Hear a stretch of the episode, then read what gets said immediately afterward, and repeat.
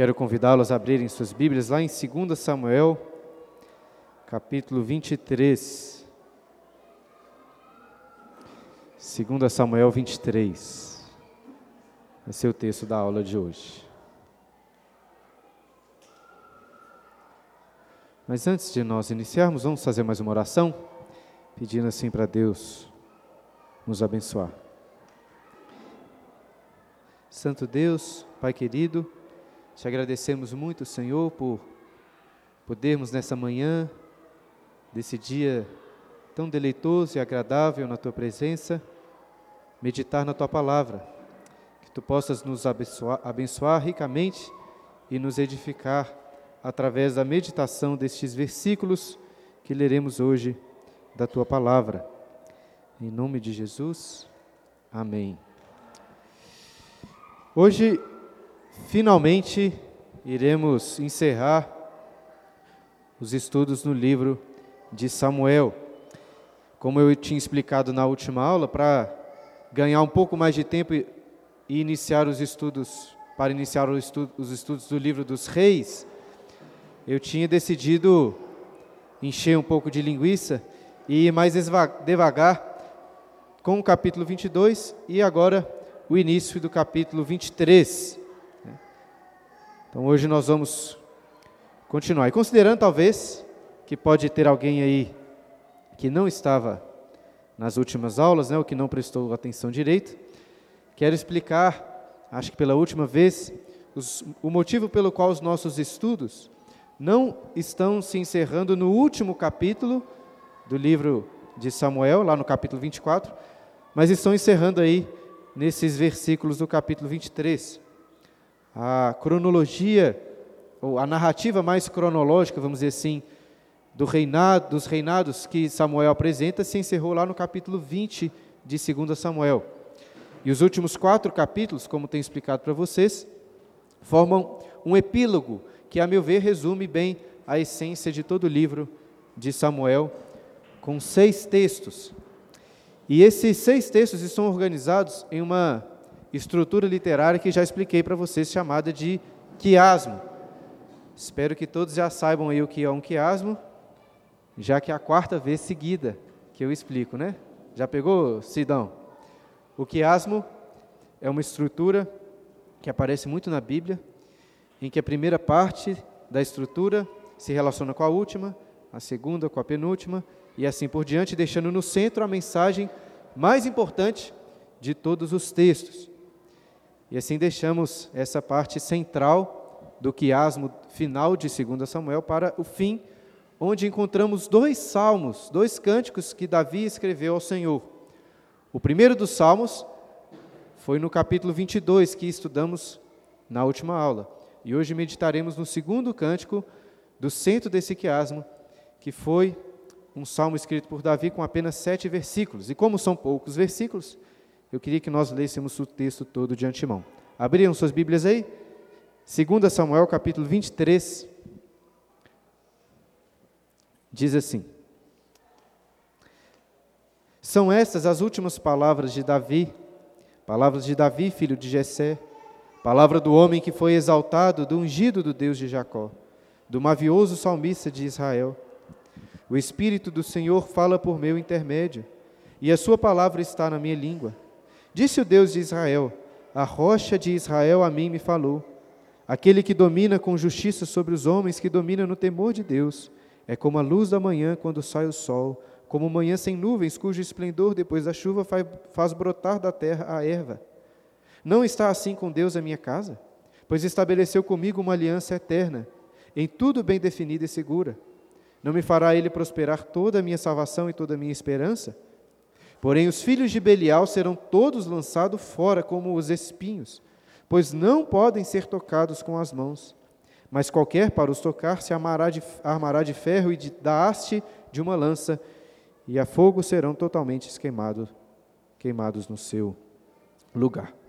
Como lemos na introdução aí deste texto, essas foram as últimas palavras do rei Davi.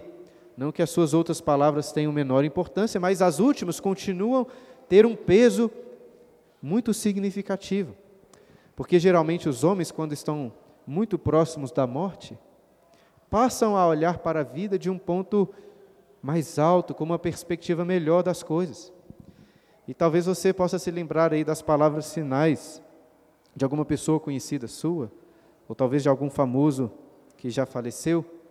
E eu pensando nas, nas palavras finais de algumas pessoas e de alguém, me veio à mente a cena de um, uma das cenas finais de um filme chamado Blade Runner. Não sei quem já assistiu esse filme.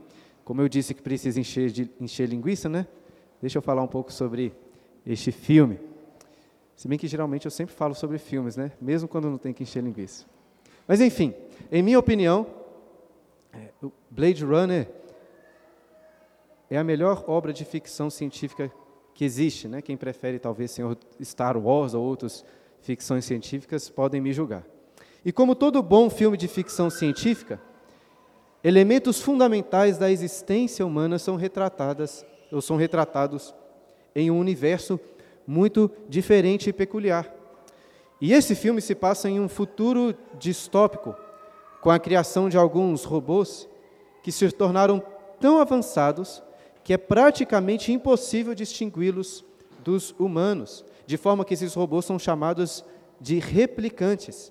Eles se tornam tão parecidos que, até diferente do propósito original deles, começam a ter emoções e sentimentos como os homens. Entretanto, o criador destes replicantes, pensando neles apenas como produtos comerciais, tinha colocado uma data limite eles podiam viver apenas quatro anos. E os antagonistas do filme, os vilões, são justamente alguns replicantes que se rebelaram. Não queriam viver essa vida miserável para a qual foram programados.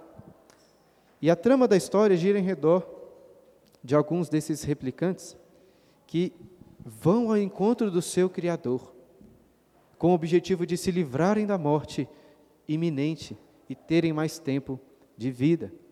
Essa cena que eles se encontram com o Criador, para quem já assistiu, é muito boa. E um grande dilema dessa história é por que, que esses robôs, que se parecem tanto com homens, capazes de amar, de sentir e de fazerem tantas coisas boas, precisam de ter um limite nas suas vidas. E se você parar para pensar bem, perceberá que mudando a quantidade de anos, esse é um dilema para todos nós também. E apesar dessa cena do Criador com o Criador ser muito boa, a melhor cena está lá no final do filme, quando o principal dos antagonistas, um dos replicantes, chamado Roy, após salvar o herói da história de cair do alto de um edifício, ele se assenta sob uma chuva bem torrencial e percebendo que estava ali nos últimos instantes da sua vida, diz as suas palavras finais, que são as seguintes, vou citar para vocês. Eu vi coisas que vocês, humanos, não iriam acreditar. Naves de ataque pegando fogo na constelação de Órion. Vi raios ser resplandecendo no escuro perto do portão de Tannhauser. Todos esses momentos ficarão perdidos no tempo, como lágrimas na chuva, hora de morrer. E existem vários outros símbolos legais nessa cena, não tenho tempo para falar sobre eles, mas essas palavras finais ficaram assim marcadas na história do cinema, quando ele disse: Todos esses momentos ficarão perdidos no tempo, como lágrimas da chuva, ou lágrimas na chuva, hora de morrer. Diante da morte, aquele replicante se lamentou por perceber que suas experiências impressionantes que teve em sua vida seriam perdidas no tempo como lágrimas que se perdem na chuva. E a questão é: será que a vida realmente se resume nisso? Em experiências muito marcantes que serão perdidas após a morte? O rei Davi, diante da morte, certamente poderia se lembrar também de experiências muito marcantes que teve na sua vida. Nós lemos sobre essas experiências ao estudarmos todo o livro de Samuel. Davi viveu muitas coisas. E será que tudo que ele viveu então iria se passar com a morte? Creio que não. Porque no leito da morte, nesse texto que lemos, Davi não está se lamentando como aquele replicante, como se os momentos da sua vida fossem ficar perdidos no tempo. Davi sabia que a morte não era o fim, porque ele confiava em uma aliança eterna que Deus fez com ele e que todos os momentos da sua vida conduziriam para um propósito maravilhoso. As últimas palavras de Davi não são apenas sobre os seus feitos do passado, mas sobre uma esperança futura e eterna. Né? A história de Davi não foi uma história de lágrimas que se perderam na chuva, mas talvez de rios de água que conduziram para a imensidão de um oceano eterno e glorioso. Apesar de eu ter brincado sobre encher linguiça no começo, na realidade eu gasto bastante tempo pensando nesses, nesses paralelos, fazendo essas reflexões. E espero que ajude os irmãos, mesmo aqueles que ainda não estão tão perto da morte assim, a olharem para a vida e para a morte com esses olhos de esperança. Creio que esse foi um dos propósitos principais dessas palavras últimas de Davi. Então vamos ler novamente aí o texto e meditar com calma o que Davi tem para dizer. O versículo 1 diz: São essas as últimas palavras de Davi. Palavra de Davi, filho de Jessé, palavra do homem que foi exaltado, do ungido do Deus de Jacó, do mavioso salmista de Israel. Então, Davi inicia suas palavras resumindo a sua história em quatro descrições. Ele é o filho de Jessé, o homem que foi exaltado, o ungido de Deus, do Deus de Jacó, e o mavioso salmista de Israel. E aproveitando então que estamos na última aula do livro de Samuel, acredito que essas palavras aqui servem não para concluir apenas a vida de Davi, mas para concluir o livro que nós estudamos aqui como um todo. Dessa forma, até antes de nós refletirmos sobre cada uma dessas descrições, eu queria convidá-los a nos lembrarmos desse contexto que tenho apresentado desde o início. Até porque esse contexto nos ajudará a compreender melhor as palavras finais de Davi que nós lemos. E além disso, baseado nessas próprias descrições que Davi faz, poderemos fazer também recapitulações daquilo que aprendemos durante o livro. E existem como apresentei na primeira aula, diferentes maneiras de apresentar o conteúdo de Samuel.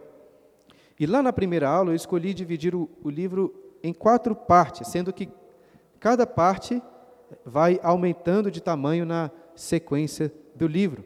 E cada uma dessas quatro partes narram o declínio e a ascensão de um personagem. Essa ideia de ascensão e queda está muito presente em todo o livro. E eu tentei colocar isso nessa ilustração, nesse gráfico.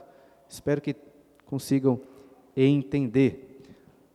Olhando aí para o quadro, vamos tentar nos lembrar da narrativa de todo o livro de Samuel. Inclusive, como já expliquei, a nossa versão da Bíblia traz 1 e 2 Samuel.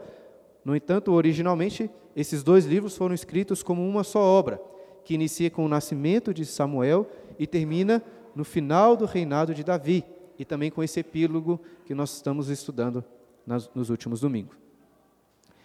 E apesar do livro de Samuel começar falando sobre os pais de Samuel, o personagem de grande destaque logo no início é Eli, que era sacerdote, juiz em Israel. Nós lemos lá no início do livro um declínio moral na casa de Eli.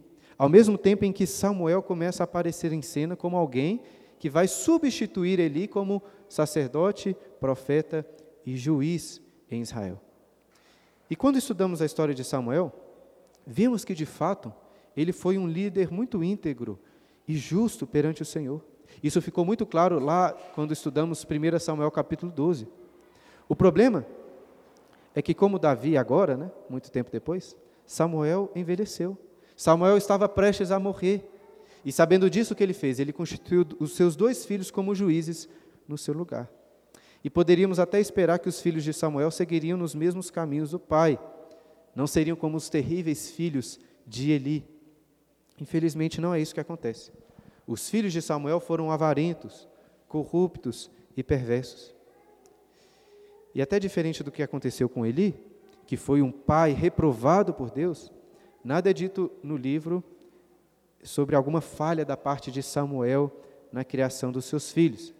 E acho também que nós também devemos ter cuidado em falar é, sobre pais crentes que possuem filhos que se afastaram dos caminhos do Senhor. Mas de toda forma, na providência de Deus, aconteceu dos filhos de Samuel serem péssimos juízes, eram corruptos, eram avarentos. E diante dessa realidade, os anciãos de Israel foram até Samuel e pediram: Nós queremos um rei, um rei como os demais povos têm.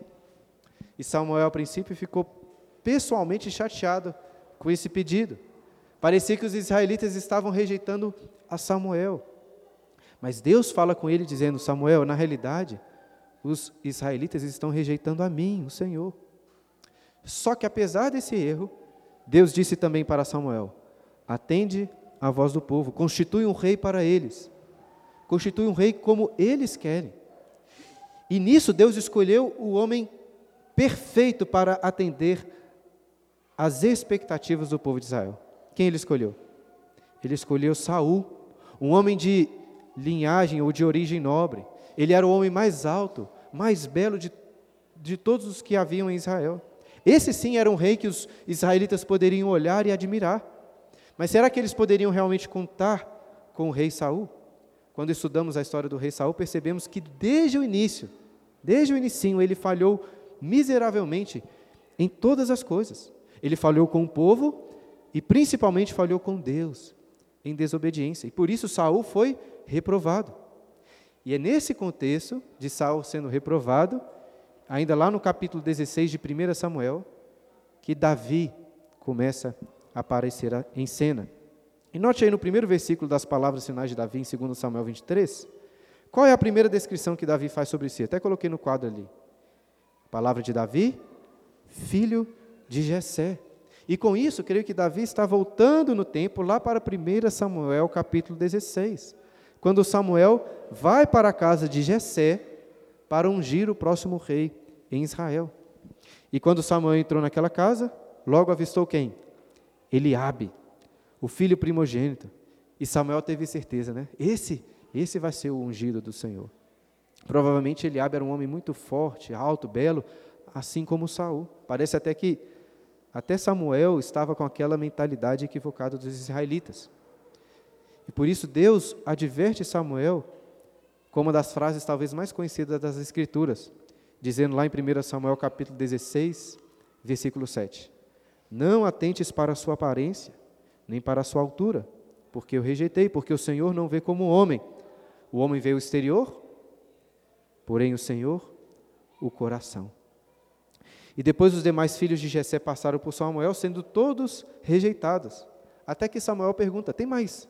Tem mais alguém? E Jessé disse que ainda restava o mais moço, aquele que estava pastoreando as ovelhas. Quem era o mais moço de Jessé? Davi. Foi este que Deus escolheu. Inclusive, depois, lá em 2 Samuel capítulo 7, quando Deus firma sua aliança com Davi, o próprio Deus lembra Davi desse dia que tirou Davi lá de trás das ovelhas para colocá-lo como pastor e como rei em Israel. Isso nos leva à segunda descrição que Davi fez suas, em suas palavras finais. Ele é o homem que foi exaltado.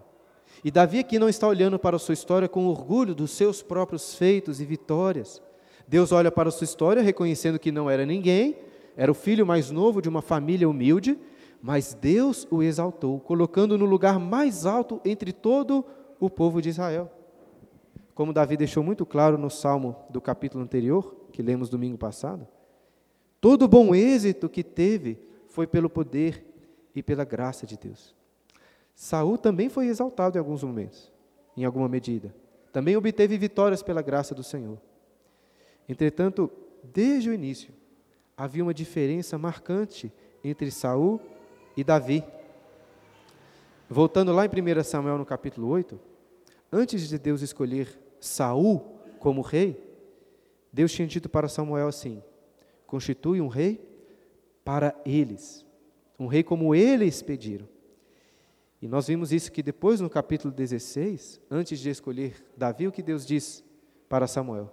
O Senhor disse o seguinte: Vá lá entre os filhos de Jessé, porque dentre eles provi um rei para mim.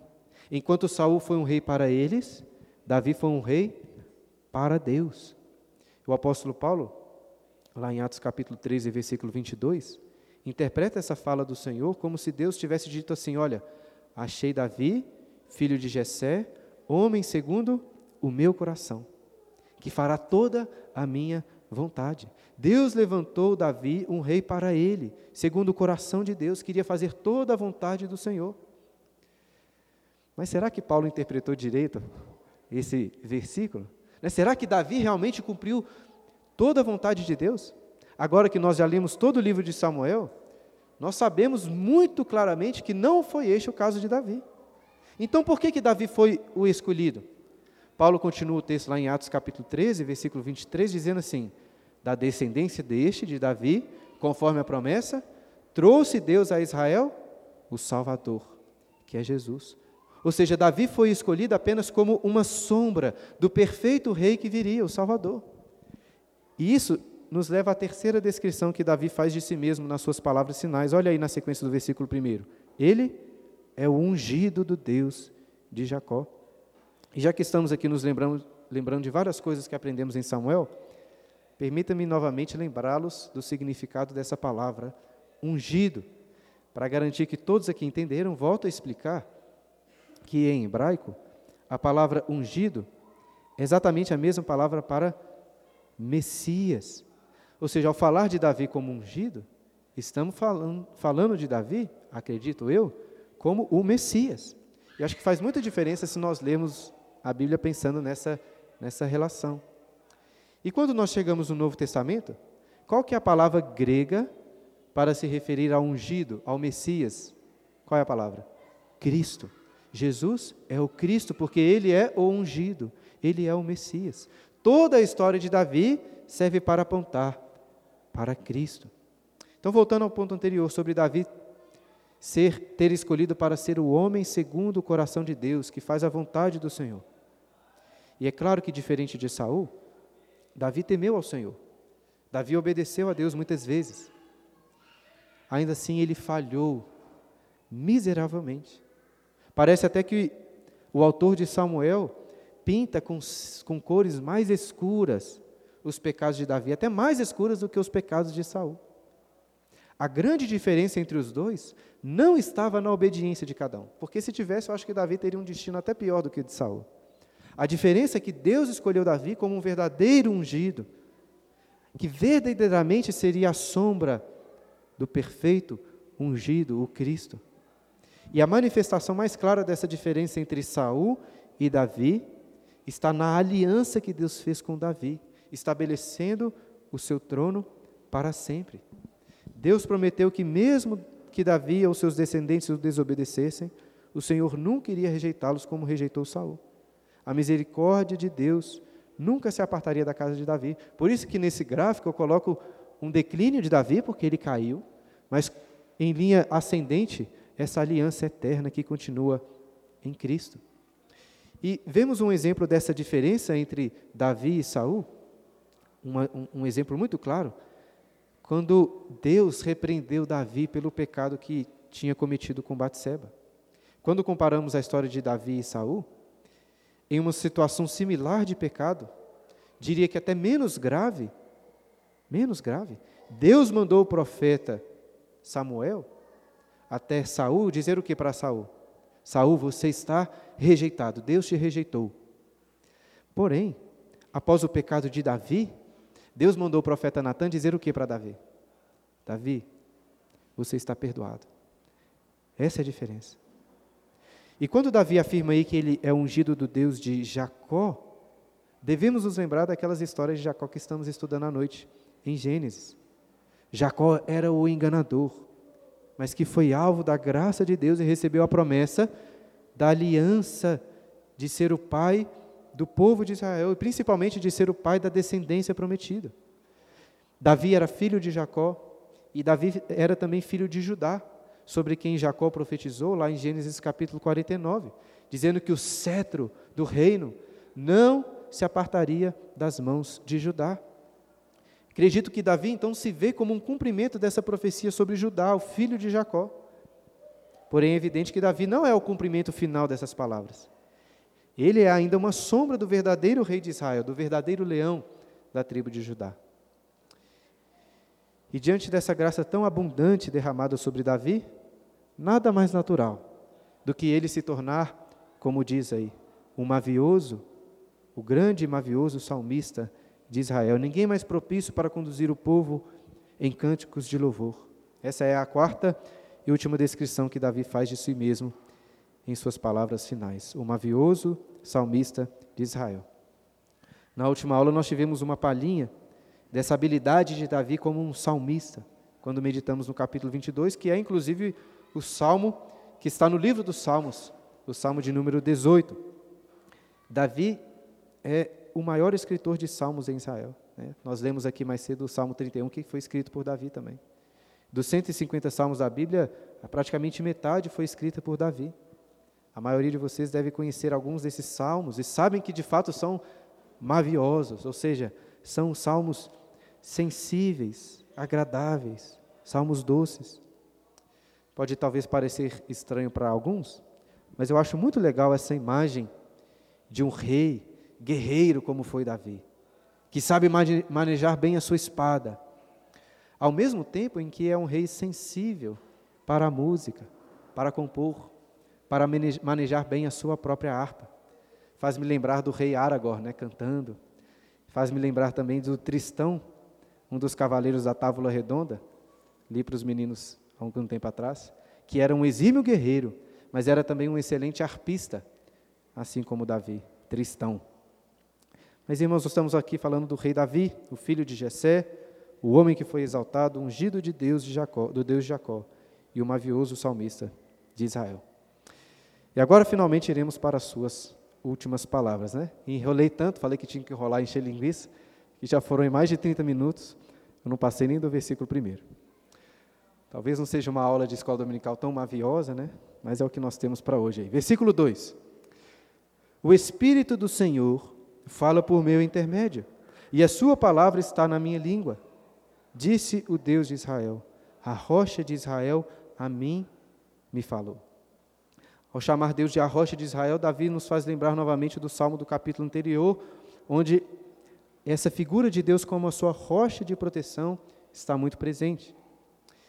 E se você estava ansioso para ler e meditar nas últimas palavras de Davi, parece que a gente nunca chega lá. Perceba que esses versículos ainda são introdutórios. Eles estão preparando o contexto para o que, o que Davi realmente queria dizer no final da sua vida. Mas Davi, diferente de mim né, nessa aula, não estava enrolando. Como eram suas últimas palavras, ele faz questão de esclarecer a importância delas. E, de fato, não tinham como ser palavras mais importantes. Apesar do versículo 1 do, de no versículo 1 serem apresentadas as palavras de Davi, nós vemos no versículo 3 que essas palavras são de quem? Do Deus de Israel. Como assim? São palavras de Davi ou são palavras de Deus? Dos dois. Porque, como Davi explica aí no versículo 2, o, versículo do, o Espírito do Senhor fala por seu intermédio. A palavra de Deus está em sua língua. Claro que os outros salmos de Davi também foram inspirados por Deus, mas agora ele faz questão de registrar essa realidade. Davi tinha, percebam isso, ele tinha consciência dessa doutrina da inspiração divina. Daquilo que o apóstolo Pedro, muitos anos depois, vai dizer em 2 Pedro, capítulo 1, versículo 20, quando Pedro diz: Sabendo primeiramente isto, que nenhuma profecia da Escritura provém de particular elucidação, porque nunca jamais qualquer profecia foi dada por vontade humana. Entretanto, homens santos falaram da parte de Deus, movidos pelo Espírito Santo.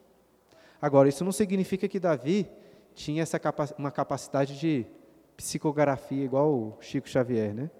De escrever uma mensagem assim, como que ditada pelo Espírito Santo. Não. Essas são palavras próprias de Davi. São palavras do fundo do seu coração. Eu imagino que Davi poderia em algum momento até escrever, aí pensar melhor, mudaram uma coisa ou outra. Porém, todo este processo estava sendo conduzido pelo Espírito Santo. E por isso são palavras de Deus também, que conduziu o coração de Davi nessas palavras que foram registradas. Ressalto isso porque a doutrina bíblica de inspiração não nega a ação humana. Muito pelo contrário. Percebemos claramente os distintivos de cada autor bíblico em seus escritos. Deus usou cada um de acordo com o seu contexto, de acordo com a sua personalidade, para escrever os diversos livros que temos nas Escrituras. Mas ao mesmo tempo são palavras seguras e firmes, porque são palavras da rocha de Israel. E pensando novamente em Davi como ungido, ou o Messias, é curioso perceber aí que Davi acaba se apresentando tanto como rei, profeta e sacerdote nessas palavras sinais. Eu sei que Davi não era da linhagem sacerdotal, da tribo de Levi, filhos de Arão. Mas Davi também usou a estola sacerdotal, Davi ofereceu sacrifícios, quando conduziu, né, levou a, a arca da aliança para Jerusalém. E também Davi, através desses salmos maviosos, conduzia o povo no culto ao Senhor, cumprindo assim, em alguma medida, o papel de sacerdote. Claramente, Davi era o rei. Ele vai falar mais sobre este papel nos próximos versículos. E agora, no versículo 2, ele se destaca como um profeta, formando mais uma vez uma bela figura do verdadeiro ungido, o Cristo, que é o perfeito profeta, sacerdote e rei. E é especificamente sobre a figura do rei que Davi passa a falar aí no versículo 3. Na continuação, na verdade, do versículo 3. Né? Nós já lemos o começo, agora a sequência do versículo 3, Davi diz: Aquele que domina com justiça sobre os homens, que domina no temor de Deus, é como a luz da manhã quando sai o sol, como manhã sem nuvens, cujo esplendor depois da chuva faz brotar da terra a erva. No fim da vida, no fim da sua vida, a figura gravada no coração de Davi é essa figura de um rei que domina com justiça sobre os homens, não pela sua própria capacidade e poder, mas porque domina no poder ou no temor de Deus. E este rei é comparado por Davi aqui com três belas e muito agradáveis imagens. Olha só, ele é comparado com a luz da alvorada, com a manhã de um céu limpo, e também com o esplendor do dia depois da chuva que faz brotar a erva. Você parar para pensar, na realidade, essas três imagens formam uma única cena. Tente aqui se imaginar dentro desse quadro pintado por Davi. Imagine você está lá em uma bela casa de campo, a noite passada foi de chuva, você dormiu ouvindo aquele barulhinho gostoso da chuva caindo, e agora o dia raiou, você sai ali na varanda da casa descalço, o sol resplandece com fulgor em um céu bem azul, sem qualquer nuvem, né? talvez só com os passarinhos ali cantando. Você sente aquele calor gostoso que aquece a terra e faz brilhar aquela graminha verde que brotou, que talvez ainda esteja um pouco molhada pela chuva. É um belíssimo quadro pintado por um homem que está prestes a morrer, Davi. E toda essa beleza e todo esse fulgor são apenas metáforas aqui no contexto para falar de um rei justo, de um rei temente ao Senhor. Um rei que é a luz da alvorada, que é o sol que aquece e dá vida para a terra.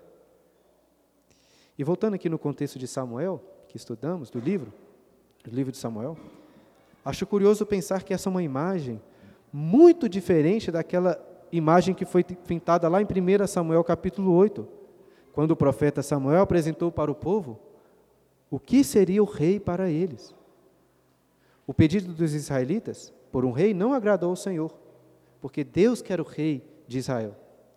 Mas o povo insistiu e Deus concedeu ao pedido deles, mas não sem deixar muito claras as consequências de um homem no trono de Israel. Nós não temos tempo para ler novamente, mas talvez você se lembre lá do capítulo 8 de 1 Samuel, quando Deus, através do profeta, adverte o povo sobre o direito do rei, dizendo que o seguinte: olha, o rei vai tomar os vossos filhos e as vossas filhas como servos. Ele vai tomar os seus próprios servos para serem servos dele. Ele vai tomar as suas lavouras, ele vai tomar as suas vinhas, os seus olivais, ele vai tomar os seus pastos, os seus bois e as suas jumentas. Mas não é essa a descrição que Davi faz aqui de um rei no final da sua vida. Será que talvez Davi foi um rei diferente, generoso, bondoso, que ao invés de tomar, reinou com justiça? Será que ele estava aqui talvez contemplando o seu próprio reino, como sendo uma manhã bela de sol? Olhem o que ele diz no versículo 5. Não está assim com Deus a minha casa? Pois estabeleceu comigo uma aliança eterna em tudo bem definida e segura, Não me fará ele prosperar toda a minha salvação e toda a minha esperança? A gente tem que fazer uma pausa aqui, porque os tradutores bíblicos precisam tomar uma decisão muito difícil nesse versículo que acabamos de ler. Inclusive, tem alguns aqui que tem a, a revista corrigida, não tem? A sua é. Alguém tem o, microfone, o Fernando? Pega o microfone aqui, lê para a gente, fazendo favor aí, o Elvis, o versículo 5 da Almeida Revista Corrigida. Perceba, tentem, perceber, tentam perceber a diferença. Fiel? A sua é fiel? Alguém tem a Almeida Revista Corrigida? A sua é aí? Então traz para o Vitor aqui. Ó. Se não tiver, eu tenho aqui, que eu escrevi para ele. O 5. Ainda que minha casa não seja tal para com Deus, contudo estabeleceu comigo um concerto eterno, que em tudo será ordenado e guardado. Pois toda a minha salvação e todo o meu prazer estão nele, apesar de que ainda não o faz brotar. Não sei se você deu para vocês perceberem a diferença, mas é muito evidente quando você compara assim. Eu li inclusive em inglês algumas coisas sobre este texto e a versão da King James apresenta essa mesma diferença. Qual é a diferença? Segundo os tradutores dessa versão que o, o Vitor leu, da Almeida Corrigida e também da King James, Davi, neste versículo, está reconhecendo que o reino dele não foi um reino de justiça, como uma bela manhã e quente, uma bela e quente manhã de sol. Na, a corrigida e fiel é assim também? É a mesma coisa? Então, a corrigida e fiel também traz essa ideia. E a ideia, então, dessa, dessa tradução é que Davi, mesmo percebendo que não era assim, ele tem uma esperança, porque ele diz: Ainda que a minha casa não seja tal para com Deus, contudo estabeleceu comigo um concerto eterno, uma aliança eterna. Quando, porém, lemos a nossa tradução, a ideia é oposta, porque ao colocar a primeira frase como uma pergunta, os tradutores estão entendendo que Davi estava reconhecendo que a sua casa e o seu reino eram sim, né, como aquela bela manhã de sol, eram um reino de justiça. E qual das duas traduções está certa, então? Não sou expert em hebraico, não consigo entrar nos pormenores dessa questão, mas me parece que o texto hebraico dá margem para essas duas possibilidades. O, que vai decidir mesmo é o contexto. E o que dizer sobre o contexto? Como nós já lemos aqui o livro todo de Samuel, acredito que conseguimos avaliar melhor. Pense comigo. Apesar de Davi ter feito justiça em Israel, ele fez muita injustiça também. Ele, na verdade, foi como aquele rei descrito por Samuel, queria tomar, tomar e tomar. Ele tomou a esposa do seu próprio oficial para si, tomou a vida deste homem também. E após vários outros problemas, quando chegamos lá no capítulo 20 de 2 Samuel, ficou evidente para nós que estudamos aqui que a glória e a unidade do reino de Davi eram mais assim de fachada, porque por dentro, por dentro estavam repletos de erros. Estava repleto, o reino dele estava repleto de erros e de podridão. Então, tendo isso em mente, sou levemente favorável à interpretação aí da tradução revista e corrigida e corrigida e fiel, né? Considerando que Davi, no final da sua vida, reconheceu as muitas deficiências do seu reino, mesmo que sem se desanimar, porque ele estava confiante numa aliança eterna e segura em Deus e na promessa deste reino de justiça vindouro. Ainda assim, não estou tão seguro dessa, dessa opinião minha. Né? Estou aberto a mudar de ideia, caso algum de vocês queira me convencer depois. De toda forma, de toda forma, acho que não é tão crucial assim escolhermos entre, umas duas, entre uma das opções. Porque se a nossa versão estiver certa, e Davi de fato estiver aqui falando da sua casa e do seu reino como um exemplo de justiça, assim, é certo que ele não disse isso pensando no seu próprio reino, mas pensando no reino que Deus prometeu estabelecer através dele, através da sua casa. Estamos no final do livro de Samuel, e uma das coisas que ficou mais clara para nós é que o povo de Israel não precisava de um rei como Davi. Eles precisavam de um rei muito melhor do que Davi. Nós lemos sim sobre piedade, sobre virtudes de Davi. Ele foi vitorioso sobre seus inimigos pela confiança no poder do Senhor. Ele conquistou a unidade do povo de Israel. Davi constantemente buscou a vontade de Deus para a sua vida. E, em especial, Davi era um homem que verdadeiramente se arrependia dos seus erros. Deus viu o coração de Davi lá na casa de Jessé e achou ali um coração pecador, mas um coração arrependido que confiava na graça de Deus. Entretanto, qual que é o objetivo do autor de Samuel em fazer questão assim de relatar tantos podres, tantos erros de Davi? E como tenho proposto desde o início, talvez o povo de Israel, nos tempos em que o livro de Samuel foi, foi escrito, tinha aquela esperança, não, como seria bom voltarmos aos tempos áureos de Davi. Né? Imagina o pessoal comentando isso. Como seria bom se tivéssemos novamente um rei assim como Davi, o melhor rei que nós já tivemos. E o livro de Samuel está mostrando para aquele povo o seguinte: vocês não precisam de um rei como Davi. Ainda que Davi tenha sido até o maior rei em Israel, o, pro, o povo precisava de um rei muito maior, muito melhor. A esperança que Davi traz aí no versículo 5, assim como a esperança do povo de Israel, estava em uma aliança eterna e na promessa de um verdadeiro rei que viria e para reinar com justiça. Este sim reinaria como uma bela manhã de sol que foi descrita por Davi. Agora, hoje, o sol nasce para todos de manhã. Mas o reino vindouro deste Messias prometido não será como um belo e agradável dia de sol para todos. É sobre isso que Davi diz nas suas palavras finais. Olha aí, versículo 6. Porém, os filhos de Belial serão todos lançados fora como espinhos, pois não podem ser tocados com as mãos. Mas qualquer para os tocar se amará de ferro e da haste de uma lança, e a fogo serão totalmente queimados no seu lugar. Curiosamente, as últimas palavras das últimas palavras de Davi não são propriamente sobre a salvação, mas sobre a condenação dos rebeldes, dos filhos de Belial. E no final da vida, as pessoas costumam, muitas vezes, se atentar para essa realidade de um juízo vindouro. Imagino que as muitas guerras, os muitos conflitos que Davi passou em sua história, certamente fizeram refletir aqui sobre, sobre aqueles seus inimigos. O rei justo, que dá a luz, que dá o calor e a vida para o seu povo, é o mesmo rei que lançará todos os inimigos no fogo da condenação. Aqueles que confiam no ungido são como essa erva que Davi falou, essa erva que cresce após o dia da chuva. Mas aqueles que se rebelam são como, o texto diz, são como espinhos.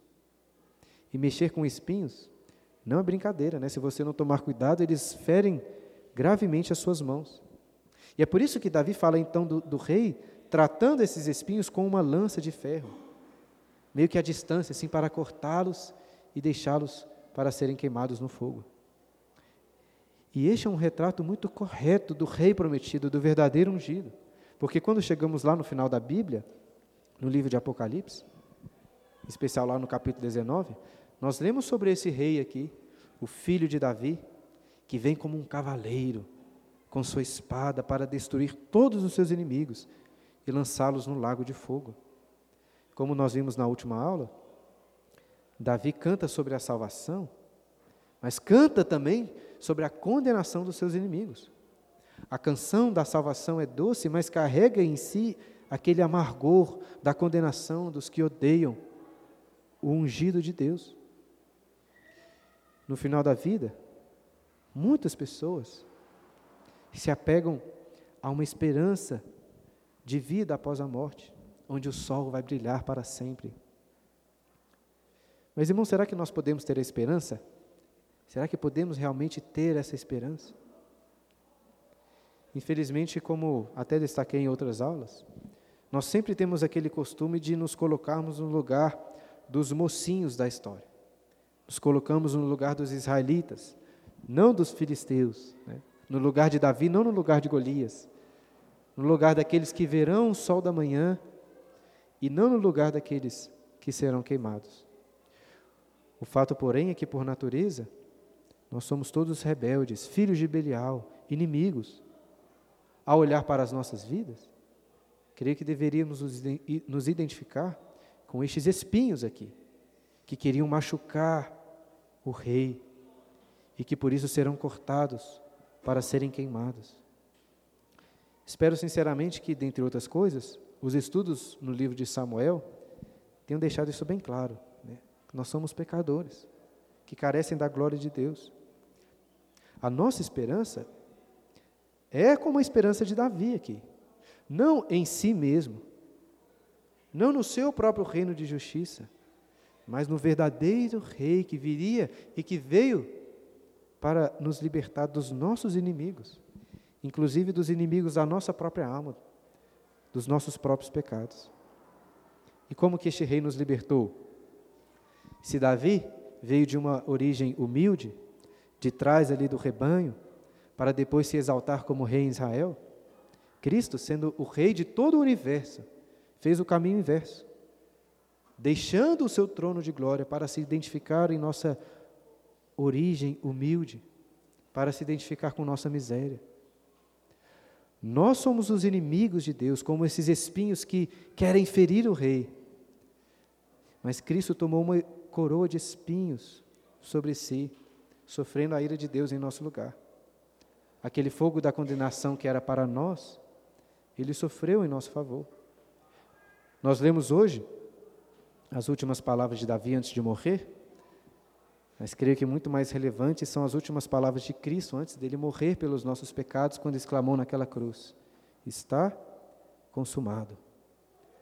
Agora, em sua morte, Cristo venceu o maior de todos os inimigos, porque ele venceu a própria morte, para que Davi e todos os que confiam nessa aliança pudessem ter a esperança de vida eterna.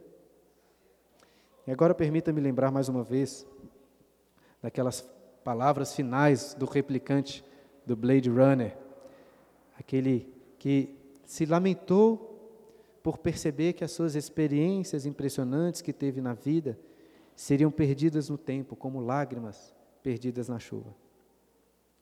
Diferente disso, muito diferente disso. Se verdadeiramente confiarmos em Cristo, podemos ter esperança. Nossas últimas palavras não precisarão ser de lamento, mas podem ser como as palavras de Davi, que palavras de uma esperança futura e eterna. A nossa história em Cristo não é de lágrimas que vão se perder na chuva, mas de rios de água que conduzirão para a imensidão de um oceano eterno e glorioso. Essas palavras aqui de, de Davi apontam, em última instância, para Jesus, para a esperança que temos nele. Olhe novamente para o texto da Bíblia, capítulo 23, e vejam se ele não fala sobre Jesus. Cristo, que é o verdadeiro filho de Jessé, o homem que foi exaltado, ungido do Deus de Jacó e o mavioso salmista de Israel. Até cheguei a dizer que não havia ninguém mais propício do que Davi para conduzir o, os israelitas em cânticos de louvor, mas hoje nós podemos louvar a Deus através do perfeito, mavioso salmista. Na sequência nós vimos que Deus, que Davi recebeu de Deus essa palavra. Mas Cristo é a própria palavra encarnada, Ele é a rocha de Israel. Ele é esse rei aí que domina com justiça sobre os homens, que domina no temor de Deus. Cristo é a luz da manhã, sem nuvens, que aquece e dá vida à terra. Ele é o rei que condena os seus inimigos, mas é o rei que foi punido como inimigo em nosso lugar. Então, irmãos, uma hora mais cedo ou mais tarde, chegará a hora de vocês de falarem as suas palavras finais. E como Paulo disse lá aos Tessalonicenses, diante da morte nós nos entristecemos também. Mas Paulo diz: nós não nos entristecemos como os demais. Por quê? Porque eles não têm uma esperança, mas nós temos uma esperança. Então, que essas palavras últimas de Davi façam guarida do nosso coração, nos enchendo de esperança. Né? Eu, particularmente, gostei bem, bastante desse quadro que Davi pinta aqui, ao falar sobre esse rei justo. Né? Tentamos até nos imaginar dentro desse quadro, naquela bela casa de campo, a noite passada de chuva gostosa em que dormimos, o dia raiou, você está ali com o pé na grama, descalço, o sol resplandecendo com fulgor, aquele calor gostoso que aquece a terra que faz brilhar a graminha verde que brotou. Este é um belo quadro pintado por alguém prestes a morrer. Gostei muito. Mas o que nos espera, queridos, após a morte, se estamos em Jesus, é muito melhor, porque nós veremos o Rei, que é a fonte de toda, de toda essa beleza, de todo esse bem, para vivermos em comunhão com Ele para sempre que ao terminarmos então estudar Samuel, possamos encher de esperança. Enquanto não chegar esse dia, próximo domingo a gente vai para Primeira Reis, E vamos ver se dessa vez eu consigo ser um pouco mais, mais resumido né, nas, nas, nas aulas. Vou tentar voltar a fazer um, dois ou três capítulos por cada aula para a gente caminhar mais rápido no livro dos reis. Beleza, Sidão? Tá bom. Temos aí dez minutos.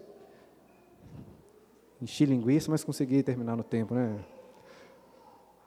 Nós temos dez minutos para perguntas, aqueles que quiserem. É, alguém ficou com alguma dúvida, alguma pergunta? Menos o Vitor, né, Vitor? Se for de coisa que eu falei. Estou brincando. Então tá bom. Irmãos, alguém gostaria de perguntar alguma coisa sobre o texto que nós lemos? Sobre o livro de Samuel como um todo que a gente acabou de estudar hoje? Não se constranjam. O Vitor não resiste, né? Mais alguém ou não? Eu vou dar preferência. A dúvida aqui é mais o seguinte, que você falou que você falou que lendo as traduções, né?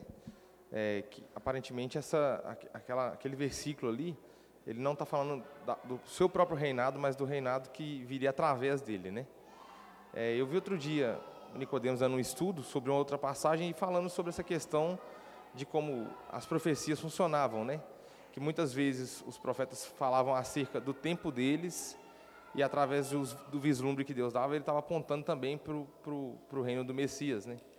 Não seria também o caso aí de Davi, falando, ele, se encaixando no reinado dele e no reinado vindouro? É, se, se, a gente considerar que a nossa tradução, é, Almeida Revista Atualizada, que a gente usa aqui na, na igreja, está correta, eu acho que a gente tem que caminhar mais ou menos nessa direção mesmo.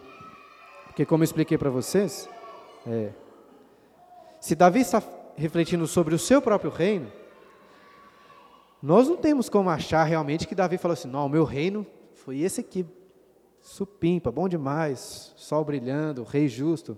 Não foi, não foi. Mas Deus fez para, para com Davi uma aliança eterna, prometendo este reino vindouro. Então, Davi, até como um profeta, creio que ele também tinha essa perspectiva na sua mente, assim, de que as profecias divinas elas têm um, um cumprimento parcial na história, mas que possuem um cumprimento mais pleno no futuro. Então, profecias bíblicas, muitas vezes têm dois cumprimentos ou até mais. É, hoje, inclusive, nós vivemos essa realidade. Né? Quantas profecias se cumpriram nos cristãos hoje?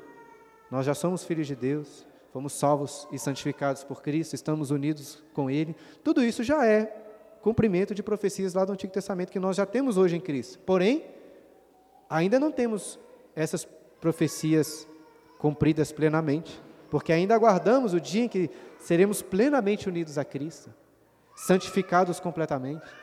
Então, essa perspectiva profética, né, que eu, você citou aí do pastor Augusto Nicodemos citando, é fundamental para a gente compreender profecias bíblicas, né?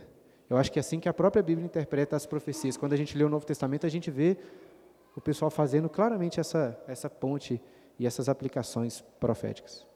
Então, acho que a gente tem que caminhar nesse sentido mesmo. Muito bom. Mais alguém? Elvis. O Fabrício está levando um microfone aí. Apesar de que sua voz é tão forte e bonita que nem precisa do microfone, né? Pode falar. Eu acho que a, minha versão é a mesma, a mesma do Vitor, praticamente a mesma. E o versículo que corrobora mais esse ponto de vista que parece que, ele quer dar, de que o reino, que os, né, a descendência dele não era, como ele fala, né, ainda que a minha casa não seja tal para com Deus, mas o versículo 3, ela é, fala assim: haverá um justo que domine sobre os homens, que domine no temor de Deus. Ele sabia que não era ele. Está falando no futuro, né? É. é teria, aí teria que pesquisar melhor aí no, no, verbo se de fato ele está falando no futuro ou não. Não sei dizer aqui de cabeça, né? Porque na nossa tradução é um pouco, um pouco diferente mesmo, até a construção dos verbos aí. É, mas como disse, todo o seu lado de vocês aí nessa disputa. A, a princípio, acho que a corrigida e fiel tem mais razão. Eu, eu imaginei Davi olhando para o seu reinado e falando assim, não, não deu para ser como deveria, mas um dia nós vamos chegar lá. Eu acho que essa foi a impressão que ele teve. Pode perguntar.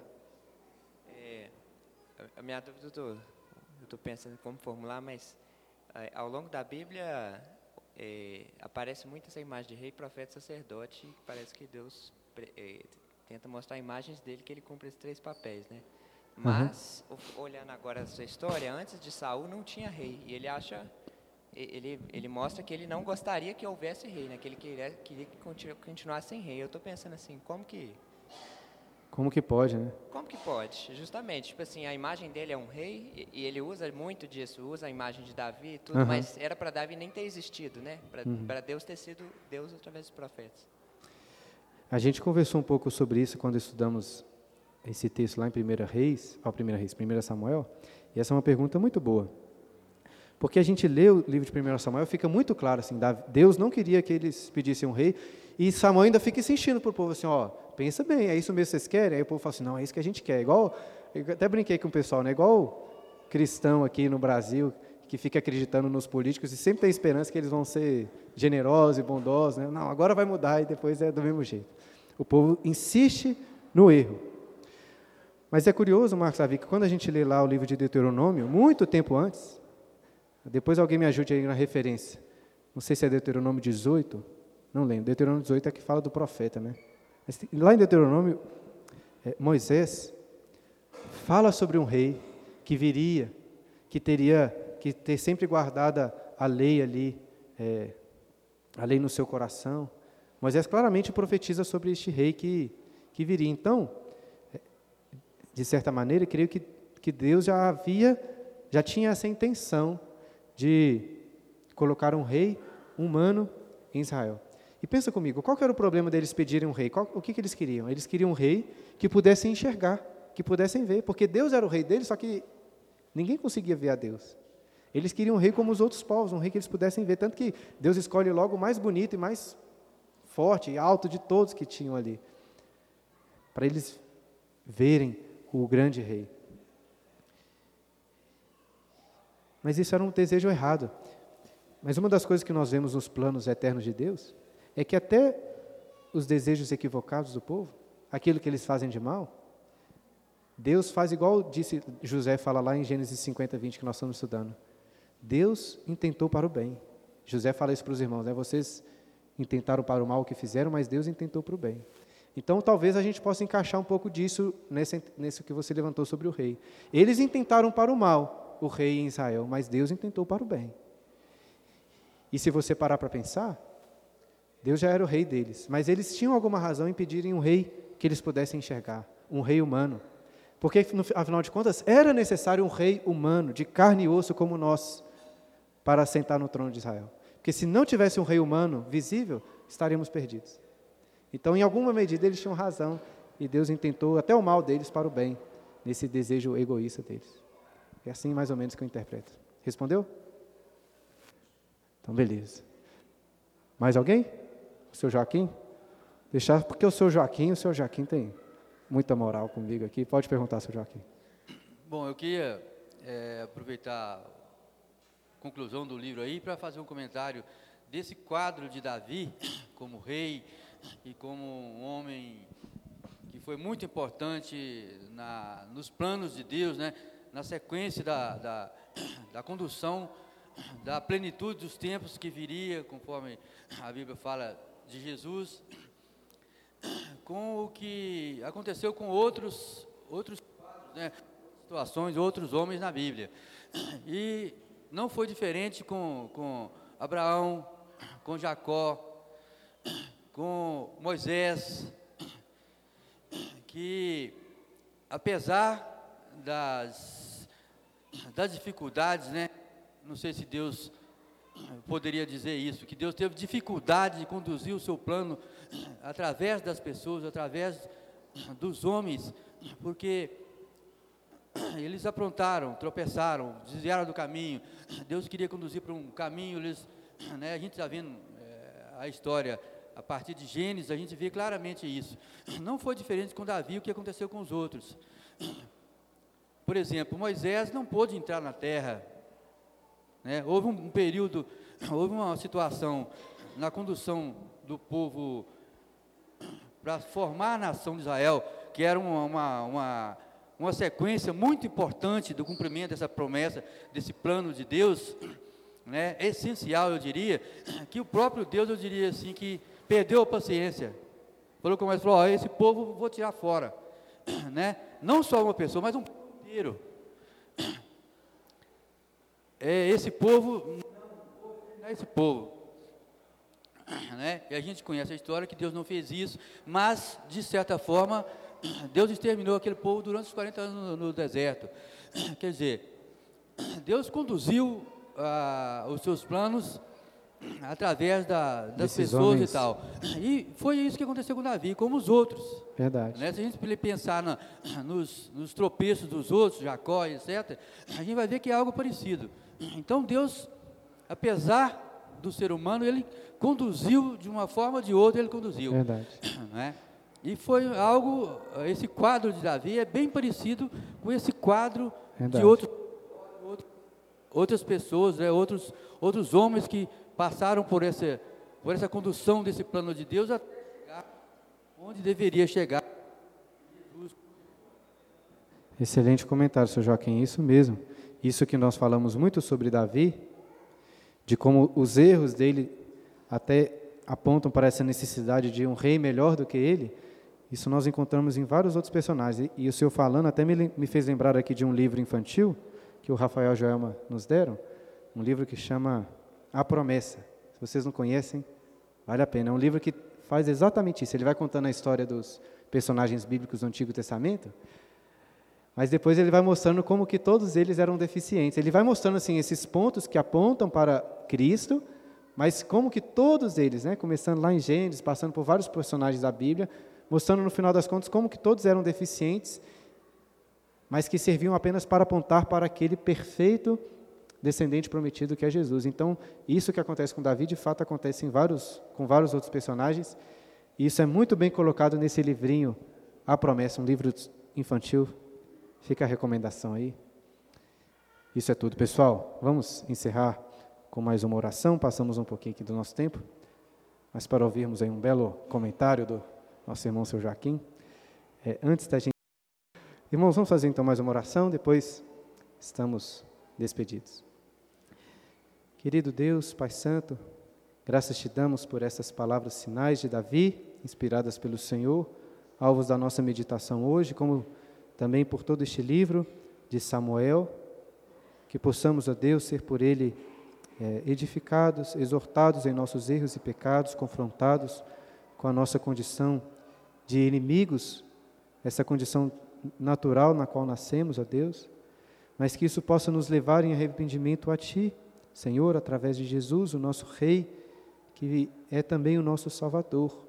Graças te damos por Jesus, ó Deus, por essa glória tão maravilhosa que é revelada nas Escrituras sobre Cristo e que tem se revelado cada vez mais aos nossos corações ao meditarmos na Tua palavra e que possa continuar se revelando cada vez mais na tua igreja, até o dia em que Cristo voltará para reinar para sempre com toda a glória, com todo o fulgor.